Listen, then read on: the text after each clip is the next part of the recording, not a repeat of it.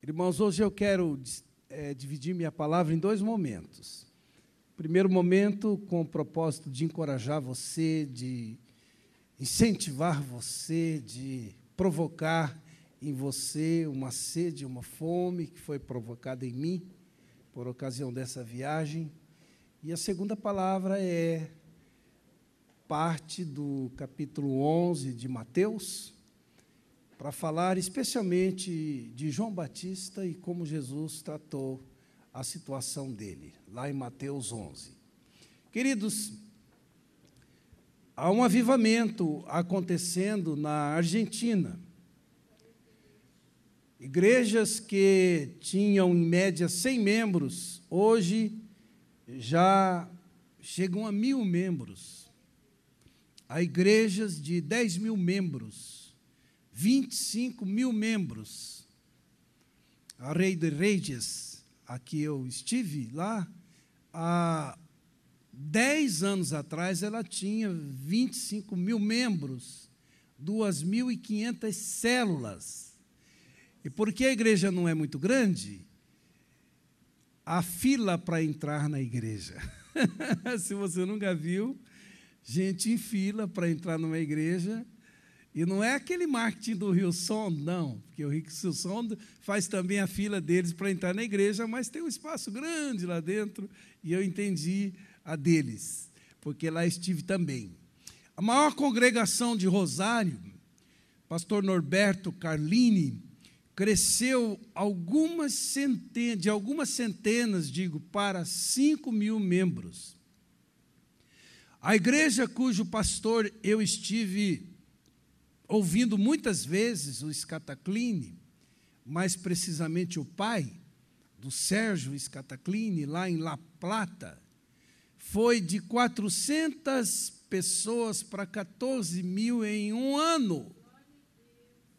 Os irmãos sabem o que é isso, irmãos? Isso é avivamento. A Igreja Batista de Buenos Aires, pastor Deirós, tem crescido uma média de 43% ao ano e houve ano que ela cresceu 65%. A Rio Sonde eu conheci, fui domingo lá, fiquei na fila para entrar, recebi uns quatro abraços esfuziantes que eu falei, será que me conhecem? me viram, ou estão me confundindo, porque também a gente tem essa sensação, né? Estão me confundindo com alguém. E na fila ali para entrar você recebe um suquinho, um cafezinho, balinha. E depois no átrio você recebe outro abraço, outra recepção. E quando você adentra o auditório, em cada três filas tem um para te receber também e mostrar um lugar legal para você. E passou assim na minha frente um rapaz com uma plaquinha dizendo português, quem precisa de tradução. Aí eu disse que eu gostaria depois me arrependi, porque eu já estava entendendo, depois de tantos cultos. Aí ele me levou num lugar especial, sentou do meu lado para ministrar. O auditório tem lugar para 1.300 pessoas. E o Rio Sono está na Argentina há apenas três anos. Só jovem. Muito jovem brasileiro que faz medicina lá. Mas eu só vi jovem. Negócio extraordinário, banda maravilhosa, tudo maravilhoso. Eles alugam um teatro enorme lá para fazer esse culto. Deve ser muito caro também, não é? Pastor lá chama Cris. Ele que iniciou essa igreja aqui em São Paulo. Ele vem aí para pregar. Ele é um australiano. Ele aprendeu espanhol em quatro anos. Fala muito bem. Eu achei admirável a capacidade daquele pastor, uma benção. Irmãos, e qual a razão dessa explosão de crescimento?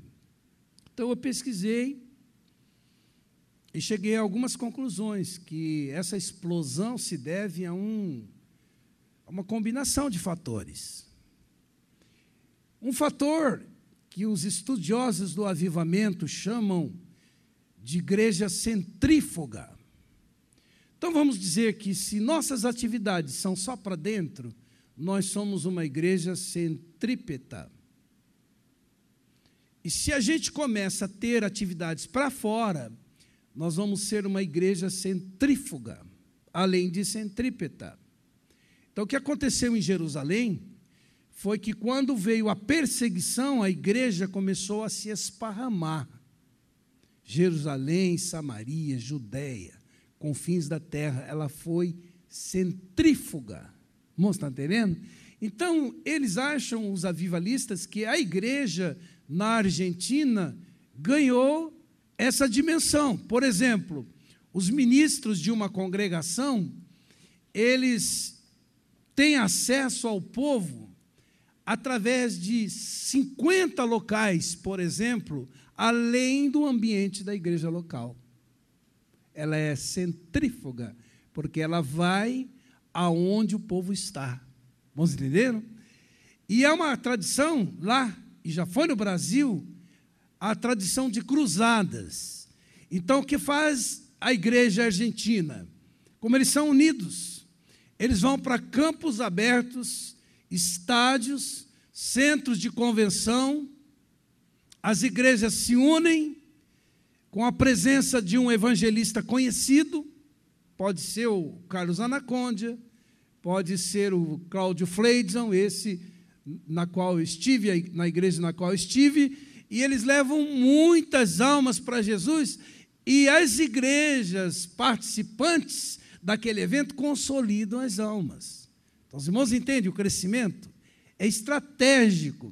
Então, para os irmãos terem uma ideia, Carlos Anacondia, que eu tive o privilégio de ouvir algumas vezes, o Sérgio ouviu também, a Elaine também, o, o Márcio e a, Mar, e a Tânia também, quando lá estiveram, é, ele já levou um milhão de pessoas a Jesus em quatro anos.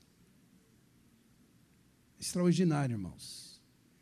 Segundo fator é a unidade da igreja. Como eu disse aos irmãos, o que, que a gente vê de diferente aqui?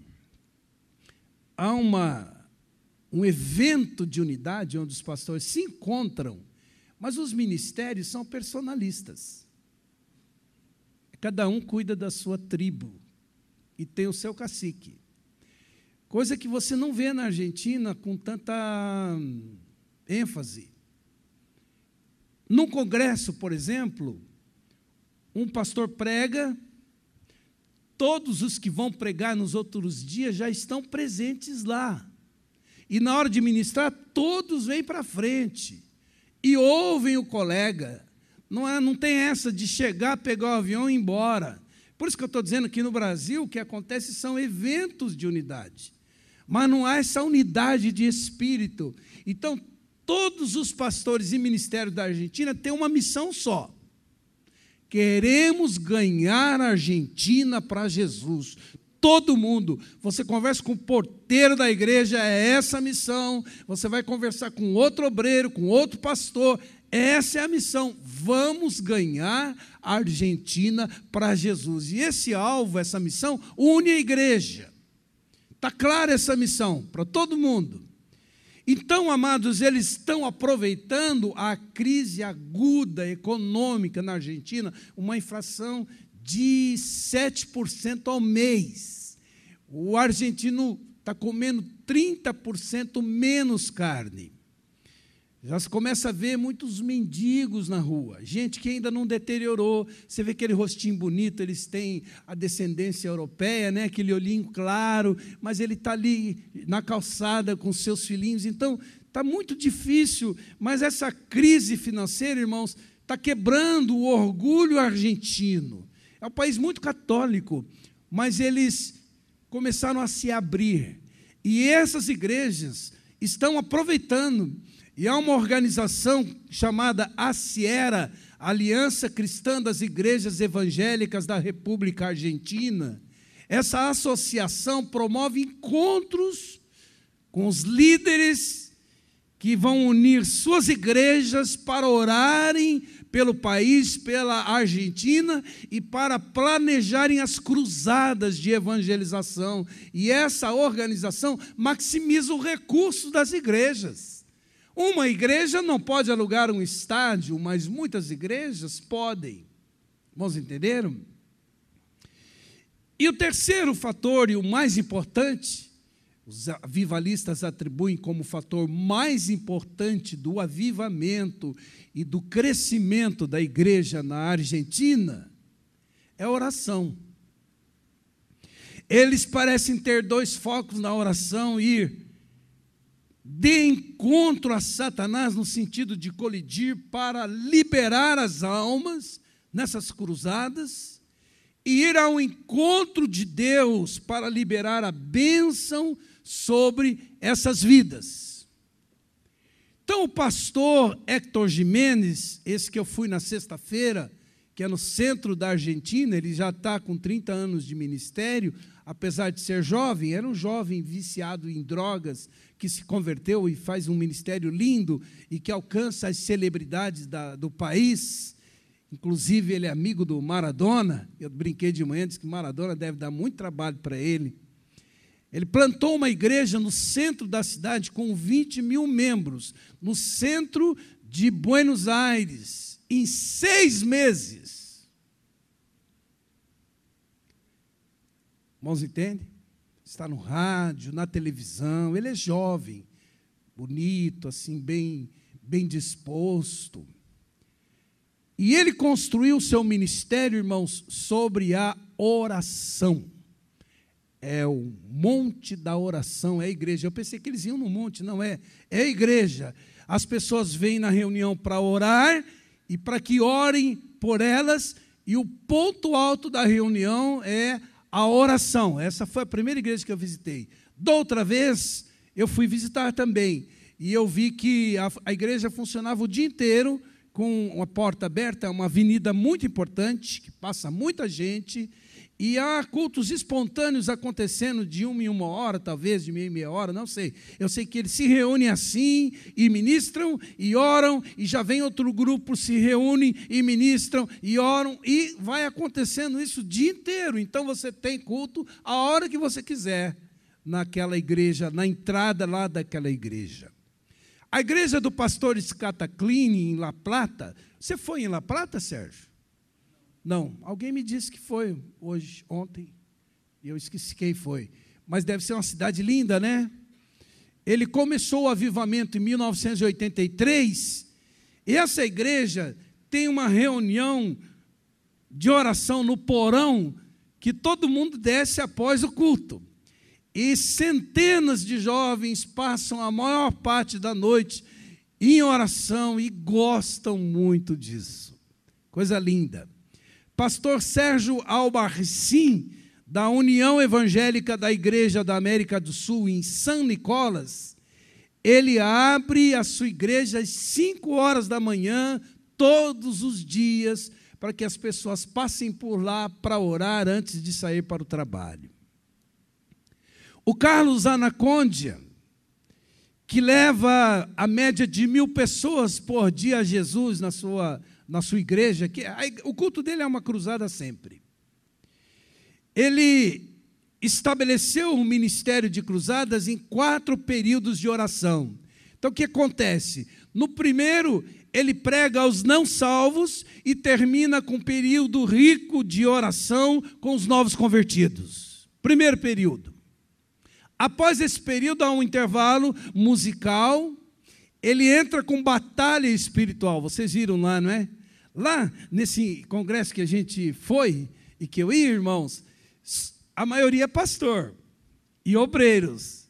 Aí você fala, o que, que vai dar aqui de batalha espiritual? Irmãos do céu.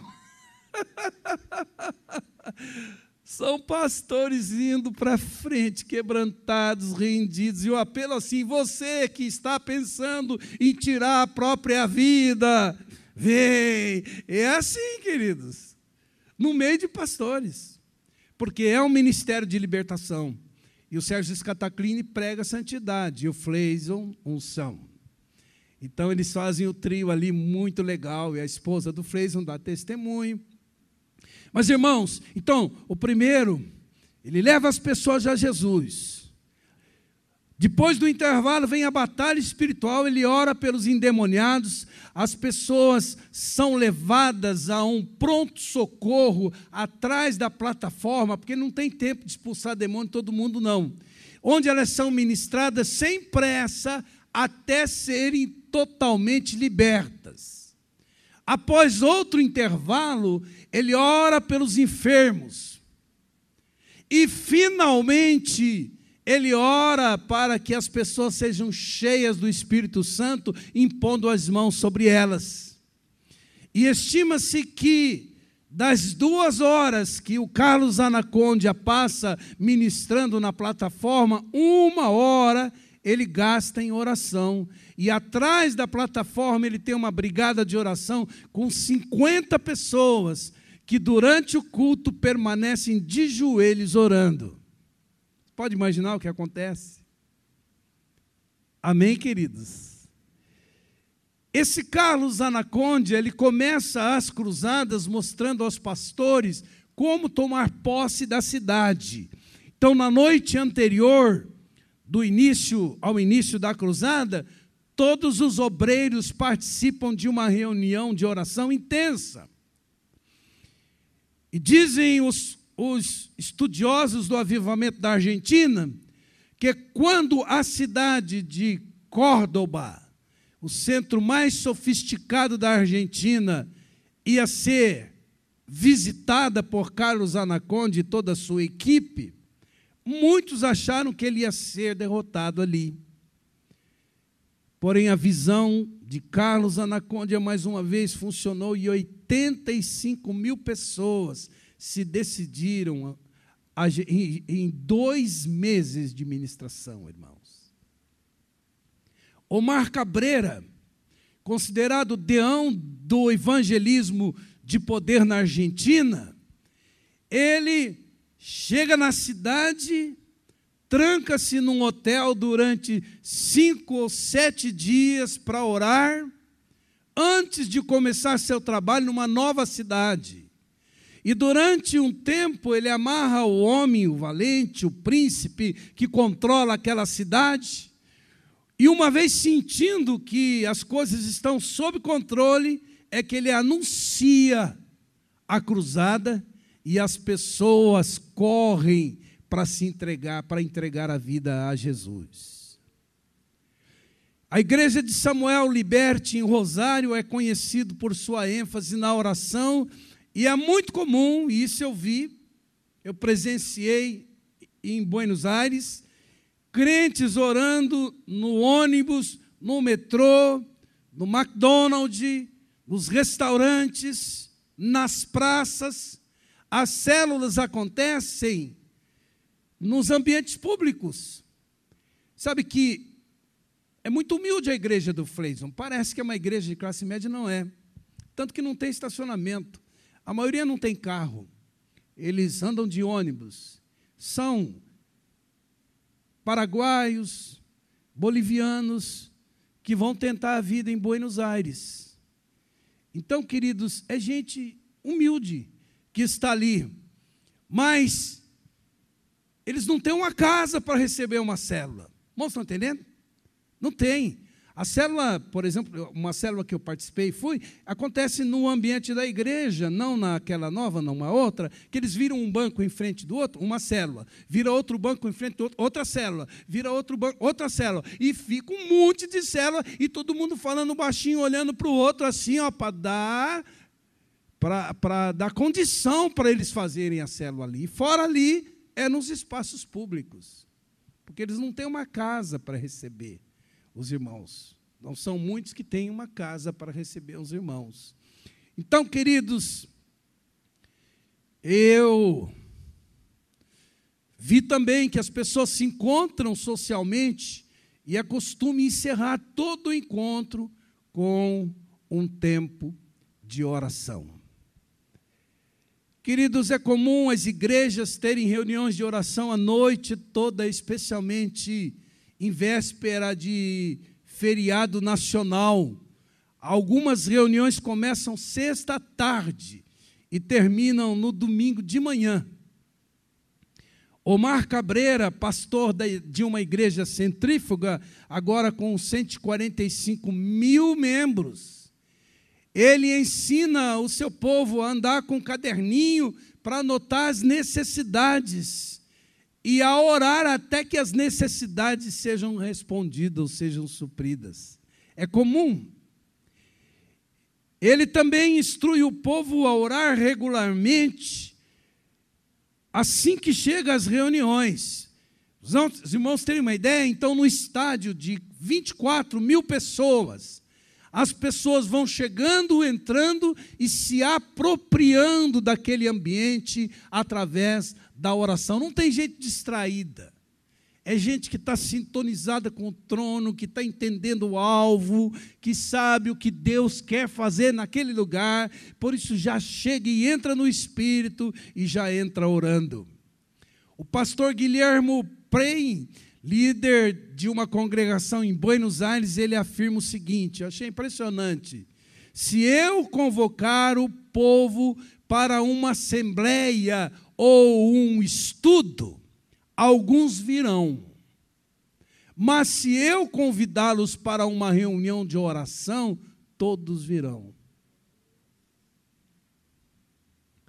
A Igreja Batista em Androgue, sob a liderança de Eduardo Lorenzo, registra todas as respostas de orações de oração mais importantes num livro de milagres. Então, é intenso o tempo e a dedicação na oração e milhares e milhares são tirados das trevas em resposta à oração desse povo e à fé do crente argentino, seja pentecostal ou não, neopentecostal ou não, tem sido fortalecida. Irmãos, sempre que vou a Buenos Aires, fazia tempo que eu não ia. Já fazia mais de 10 anos que eu não ia. Mas eu fui muitas vezes. Lá na igreja Rei de Reis. O que eu vejo lá, irmãos? Eu vejo pessoas sedentas de Deus. Que adoram a Deus em espírito e verdade. Pessoas cheias do Espírito Santo. Enquanto elas adoram, irmãos, eles escolhem muito bem os cânticos lá. Por isso, Mateus, eu acho que a gente deve ter um critério, porque se a gente escolhe bem, enquanto a gente canta, a gente é ministrado. Enquanto a gente canta, a gente ora. Enquanto a gente canta, a gente adora de verdade a Deus. Então eu vi ali as letras, meu Deus, isso é uma oração. Então, enquanto eles estão adorando a Deus, eles estão sendo ministrados, eles estão sendo cheios do Espírito Santo. Irmãos, se não vier a pregação, tudo bem já foram ministrados, já estão cheios de Deus, cheios do Espírito Santo, já estão quebrantados. Então, queridos, eu vi isso e tenho visto isso, e tudo culmina com eles quebrantados no altar. Quando, depois da adoração, a palavra é ministrada, a palavra na Argentina é muito simples. Mas eles interagem, dando um glória a Deus bem forte, um amém bem forte, levantando as mãos e se apropriando, dizendo: Eu recebo aquilo que vem da parte de Deus, e todos que ministram recebem então, em nome de Jesus, e eles vão profetizando aquilo que o Espírito Santo vai comunicando no espírito deles sobre o que Deus quer fazer naquela hora e naquele lugar. Irmãos, é uma interação, e alguns anotam, enquanto alguns anotam, outros se quebram quebrantam, e daí aquilo culmina com todo mundo ali no altar quebrantado, os obreiros aqui ministrando, sempre um na frente, outro atrás, porque eles ministram, são as pessoas caem. No, no dia dos jovens, eles passaram assim por um túnel de fogo também, que foi uma coisa maravilhosa. Então, irmãos, é uma igreja quebrantada, interagindo o tempo todo, enquanto a palavra é ministrada, enquanto a adoração e o louvor é ministrado, numa demonstração de que eles estão recebendo tudo aquilo que vem da parte de Deus. Para os irmãos terem uma ideia, último culto do dia, seja no domingo ou do sábado, dura em média três horas. O culto termina, ninguém arreda o pé dali. Eles não vão embora. Porque imagine você, cinco cultos de manhã, cinco cultos à tarde e à noite. Imagina ministrando unção, poder, orando, clamando, adorando. Imagine como fica aquele ambiente, a atmosfera daquele ambiente no último culto. Por isso que eu ficava em todos. Uma coisa tremenda, irmãos, uma coisa maravilhosa, todo mundo quebrantado. O culto dos jovens terminou. Eu achei que fosse continuar uma vigília. Eles não iam embora. Eu falei, ué, que bom, vai ter alguma coisa mais aqui. Lamentei só porque eu tinha que viajar no outro dia, né? Mas eu falei, mas se tiver, eu vou ficar. Mas não é. Eles gostam daquele ambiente de quebrantamento, de fé, de adoração. É uma fome, uma sede que eles têm de Deus, de estar na presença de Deus. Agora, irmãos, claro que isso não é espontâneo, isso é construído uma vida. Isso tem a ver com tudo que eles fazem na semana. Isso tem a ver com, uma, com a forma como eles são ministrados. É uma coisa construída, não é? Eu não creio que seja num estalar de dedos assim, mas é uma coisa galgada, é uma coisa construída. Por isso, irmãos, quando eu olhei o relógio no domingo, domingo, uma da manhã, ninguém queria ir embora. Falei, Jesus, eles não têm pressa para sair da presença de Deus. Por isso, irmãos, eu não tive interesse nenhum em visitar nenhum lugar turístico. Não fui em nenhum lugar. Tinha uns cinco, seis. Nenhum, nem sobrou tempo para isso. Eu participei de um culto na sexta, quatro cultos no sábado, quatro cultos no domingo. Eu passei uma média de 14 horas em culto na presença de Deus, ouvi a mesma mensagem cinco vezes. Por isso eu falei para Elaine, não se constranja de pregar a segunda vez, não. Lá eu ouvi cinco vezes a mesma mensagem. e cada vez eu entendi um pouco mais.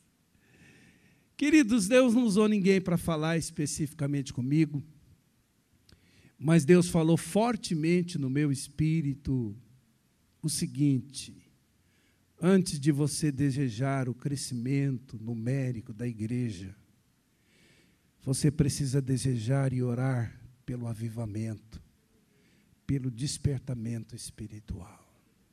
Traduzindo, oração, adoração, santidade, entrega, rendição, amor pelas almas, genuíno amor pelas almas. Esta semana, o Rei de Reis estaria levando todos os membros para o Palermo, os bosques lindos de Palermo, para o metrô, para, para as praças, para os lugares públicos. Tinha mais ou menos alistado lá uns 11 lugares para onde eles iam testemunhar como um projeto de evangelismo envolvendo a igreja inteira. E precisa ver a alegria deles aplaudindo essa iniciativa e dizendo: Eis-me aqui, conta comigo. Eu acho que ia ser um feriado, alguma coisa lá. Então foi muito lindo. Então, queridos, eu espero em Deus que essa fome, essa sede por esse avivamento marque meu ministério e tantos quantos forem os dias de Deus para mim aqui na terra e com vocês, que seja assim em nome de Jesus. Eu estou em speed de oração, pedindo a Deus uma direção para que esse avivamento nos alcance e para que Deus nos livre de toda religiosidade mórbida, em nome de Jesus. Quando eu cheguei, a Solange achou que eu fosse chegar esfuziante, alegre e tal, como sempre vim de lá, mas eu estava assim, tão triste. Assim. Por quê, irmão? Você vai num ambiente desse, você vai dando conta do quão distante você está daquilo que Deus quer fazer. De como a gente foi negligenciando no caminho essa, esse avivamento, esse despertamento espiritual, porque eu conheço isso há muito tempo. Então eu não podia me alegrar, não é, irmãos? Mas eu vim com o coração cheio de esperança. Eu entrei no Rio Santo e falei, Jesus, se o senhor faz isso aqui em três anos, tudo bem que a gente não tem estrutura de um Rio Santo. Que inclusive a grana vem de lá e financia tudo, mas o senhor pode fazer com a gente. O senhor pode fazer no nosso meio. Então eu decidi trazer hoje, antes da palavra, hoje vai ser bem extenso o culto, porque lá é três horas, né? aqui é só duas. Esse desafio para você, amém? E eu queria que você ficasse de pé agora no seu lugar, e ninguém se distraísse por nada, e gostaria muito que você encarasse esse momento como um momento profético, de uma oportunidade que Deus está nos dando e eu gostaria muito de pedir para você, de pedir tua ajuda. Irmãos, eu quero. Eu quero que isso aconteça conosco. Eu quero que isso aconteça em nossa igreja. Eu não sei, eu não sei como fazer. Eu não sei como é que começa isso. Mas eu quero contar com a sua ajuda. Eu quero que agora você diga, Senhor, o que, o que o Senhor quer fazer aqui? em termos de avivamento, de despertamento espiritual, que o Senhor passe por mim. Eu quero, nessa noite, oferecer meu coração para que o Senhor produza essa sede, essa fome. Eu quero que hoje mesmo tu me libertes de toda frieza, de toda mornidão, eu quero hoje me quebrantar na tua presença. Se tens para eles, tens para nós. Se fazes lá, podes fazer aqui. Deus não faz acepção de pessoas, irmãos. Então você vai dizer para Deus: Eu quero. Eu quero, Deus. Porque, irmãos, a vida cristã é boa sim. Ah, o exercício da fé é bom assim, quando você conhece a intimidade de Deus, a vida abundante a vida vitoriosa, a vida frutífera, o gozo do Espírito Santo, o consolo do Espírito Santo, a sabedoria do Espírito Santo, o poder do Espírito Santo, e isso tudo vai calando as seduções do mundo, vai calando a nossa carne, vai calando a voz do inimigo, e você vai vivendo em sintonia com o trono de Deus tomando as decisões mais acertadas, fazendo as melhores escolhas, vivendo uma vida frutífera e abençoada no altar e no trono de Deus. Por isso eu quero que você peça hoje e agora aí, Senhor, me coloca nisso. Senhor, me inclui nisso. Em nome de Jesus eu me ofereço. Eu me rendo eu me rendo a Ti nesta noite. Eu quero um avivamento para minha vida pessoal, eu quero um avivamento para minha vida familiar, eu quero um avivamento para minha comunidade, para minha igreja, para minha célula. Eu quero um mover glorioso do teu Espírito Santo em nosso meio, trazendo quebrantamento, arrependimento submissão. Eu quero ser um vaso maleável nas mãos do Senhor. Eu quero ser um instrumento da tua justiça. Eu quero ter amor pelas almas perdidas. Eu quero que tu me uses. Amém, meu querido. Segure a mão do teu irmão. Segure a mão do teu irmão agora. Não perca a gravidade desse momento. O Espírito de Deus está aqui. A unção de Deus está aqui. Amados, nada é por acaso, nada é por acaso. Nada é por acaso. Deus está nos presenteando trazendo esse despertamento para nós, irmãos. É graça, é misericórdia de Deus, é tro Deus trocando o nosso fardo, tirando o fardo da carne, na vida levada no braço, para aquele fardo suave de Jesus Cristo. Então eu quero que você levante a mão do seu irmão agora como um sinal a dizer: Eu recebo, eu quero, eu quero que passes por mim, eu quero esse mover, eu quero esse poder, eu quero esse avivamento na minha vida. Então, em nome de Jesus, se lá eu recebi alguma coisa, se lá Deus me visitou de alguma maneira, eu estou aqui para compartilhar com você e dizer dizer pela fé: receba uma nova unção, receba poder do Espírito Santo, receba o fogo de Deus na sua vida, receba a vida de Deus, receba a vida do Espírito, um novo tempo, um novo momento, Deus inaugurando na sua vida, derramando dons espirituais na sua vida, enchendo você da alegria, do conforto, do consolo, da sabedoria do Espírito Santo. Recebe em nome de Jesus, recebe em nome de Jesus. Você está dizendo, conta comigo, amém?